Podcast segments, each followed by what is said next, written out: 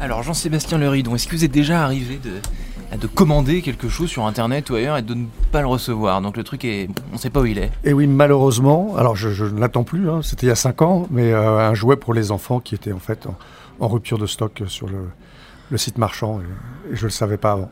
Aïe. C'est des choses qui. Bon, il y avait un déçu. Il y voilà, avait, il y avait, il y avait des enfants déçus. Enfin, non, enfin, j'avais encore, j'avais pris un peu de marge, donc j'avais encore le temps de rattraper le coup pour Noël.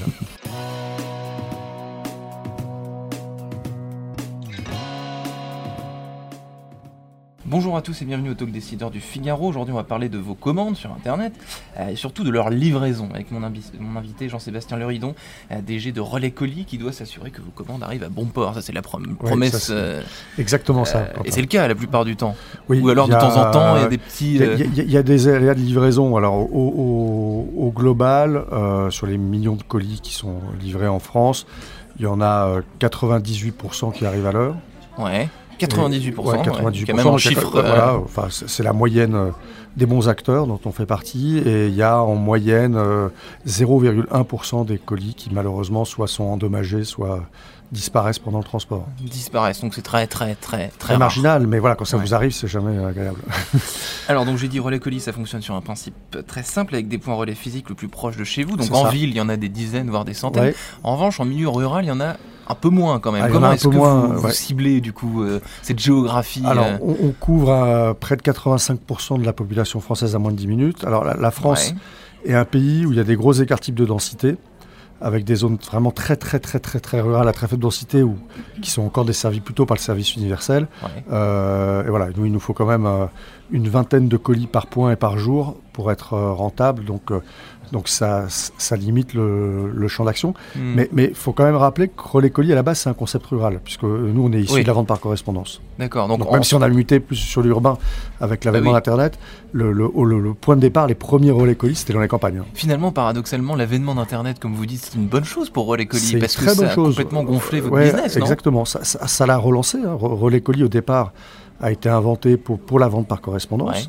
Euh, et, et, la vente par correspondance a beaucoup souffert non pas d'Internet, comme on le pense à tort, mais de l'avènement des grands réseaux spécialisés.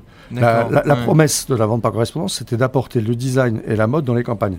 Hmm. Dès lors que vous avez eu des magasins d'enseignes, que je ne citerai pas, qui se sont installés, y compris dans les zones euh, rurales, euh, du coup, la vente par correspondance a souffert. Et finalement, Internet a permis à certains acteurs de la vente par correspondance de se relancer. Et, hmm. c'est le cadre de colis.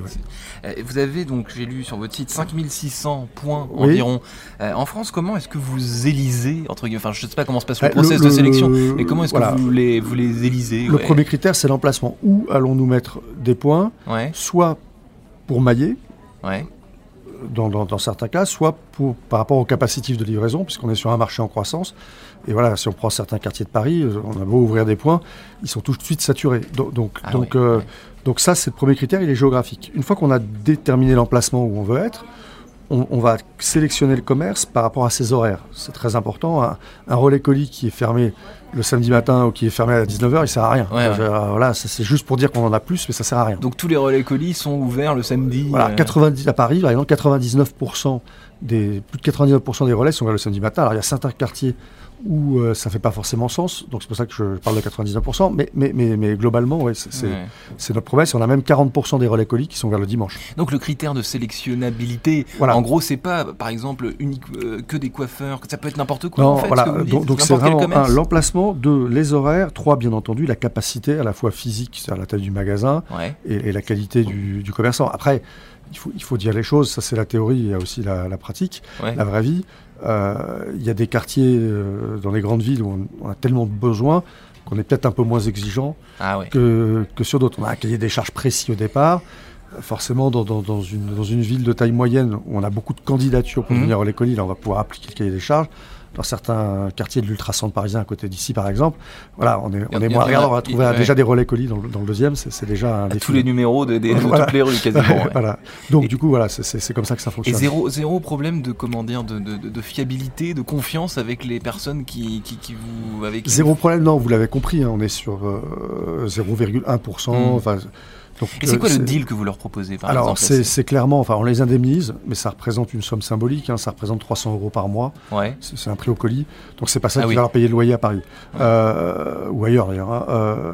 les relais colis font ça pour le trafic que ça génère. On va leur apporter 25 clients potentiels par jour et ils transforment euh, près de 30%. Donc ils font ça clairement pour le trafic. Un relais colis qui fait ça pour l'argent, il tient pas. Ouais, ouais. Parce que moi, effectivement, moi j'ai déjà utilisé votre service et plusieurs fois même on m'a distribué des flyers ou des, des publicités. évidemment, les, commerçants en profitent. vous êtes commerçant, plutôt que de donner de l'argent à, à quelqu'un pour vous faire connaître, vous allez vous faire connaître grâce à Relais Colis et en plus on va vous donner de l'argent. Si vous êtes hmm. gagnant sur tous les tableaux. Win-win, comme, voilà, exactement. Euh, Jean-Sébastien euh, le Ridon, le Relais Colis a 50 ans. Euh, en, 50 ans, l'entreprise, elle a dû pivoter, j'imagine, des ah dizaines de fois avec les technologies, Internet. quel changement vous, êtes un ancien chez, chez DHL, donc vous connaissez bien ce marché. Tout à fait. Qu'est-ce qui, qui, a changé Alors, il y, a eu alors le, point de départ de Relais Colis, c'est créé par la Redoute après mai 68, ouais. euh, donc en 69, pour survivre aux grandes grèves de la Poste. D'accord. Et à l'époque, le standard, c'était de livrer en 10 jours. Donc voilà, donc années 70, toutes les années 70, Relais Colis s'est développé en livrant des petits colis dans toute la France en 10 jours. Années 80, il s'est passé un Et ça, c'était le plus rapide Voilà, c'était la promesse standard de l'époque. Ok années 80, vous avez déjà la course au délai. Donc y a, y a rien, Amazon n'a rien inventé. Redoute lance son 48 heures chrono qui est devenu le 24 heures chrono. Donc premier défi pour l'entreprise, passer de 10 jours à 2 jours sans que ça coûte trop cher. La rapidité. La rapidité. Go fast. Et en fait, c'est comme ça qu'a été inventé le relais colis, puisque au départ on livrait à domicile. Hmm. Vous avez un seul moyen en logistique de livrer plus vite sans que ça coûte cher, c'est de massifier. Hmm. Ah Donc au départ, ils ont pris les meilleurs clients de la redoute et ils leur ont dit bah, vous allez réceptionner les colis pour vos voisines. Donc c'était ce qu'on appelle maintenant l'économie collaborative. Ouais, bah, qui maintenant a pris des ah, proportions évidentes. Hein. on n'a rien inventé non plus. Et donc en 83, les premiers relais colis, c'était des bonnes clientes redoutes qui, qui réceptionnaient pour leurs voisines. Ah donc c'était chez les particuliers. Voilà, chez les particuliers. Les premiers relais, c'était des particuliers. Et ça, ça a disparu. Alors ça, ça a été arrêté parce qu'on est en France. Et, il, nous est, enfin, il est arrivé à l'entreprise qui arrive à Uber aujourd'hui.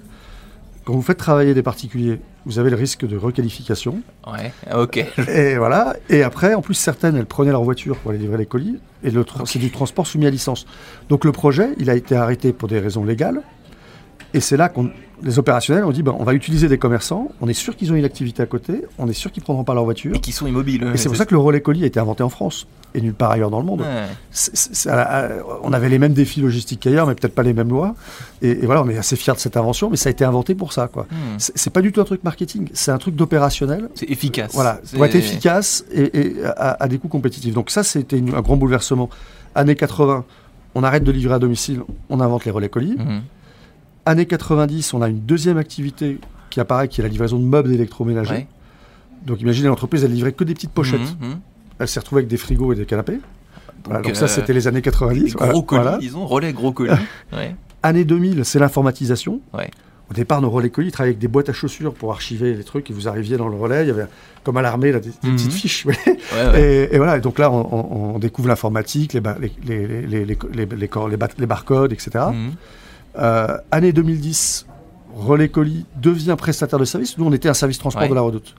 Donc là, c'est une transformation totale. Relais Colis va offrir ses services aux e-commerçants à l'extérieur du groupe. Mhm.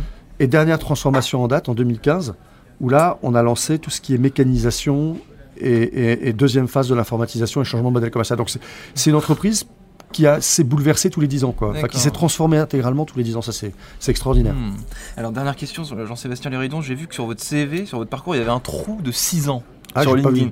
Ah, bah, entre, les decks, entre les decks et votre premier emploi, commencé tout de suite à, non, il s'est passé. J'ai commencé tout de suite à travailler dans le groupe euh, DHL. Okay. Euh, j'ai juste pas. Faudrait que je remette ma, je, renseigne cette partie-là. Voilà, non, non, j'ai pas. Malheureusement, j'ai pas voyagé. J'ai travaillé directement après l'école. Merci Jean-Sébastien Lerin. Merci Quentin.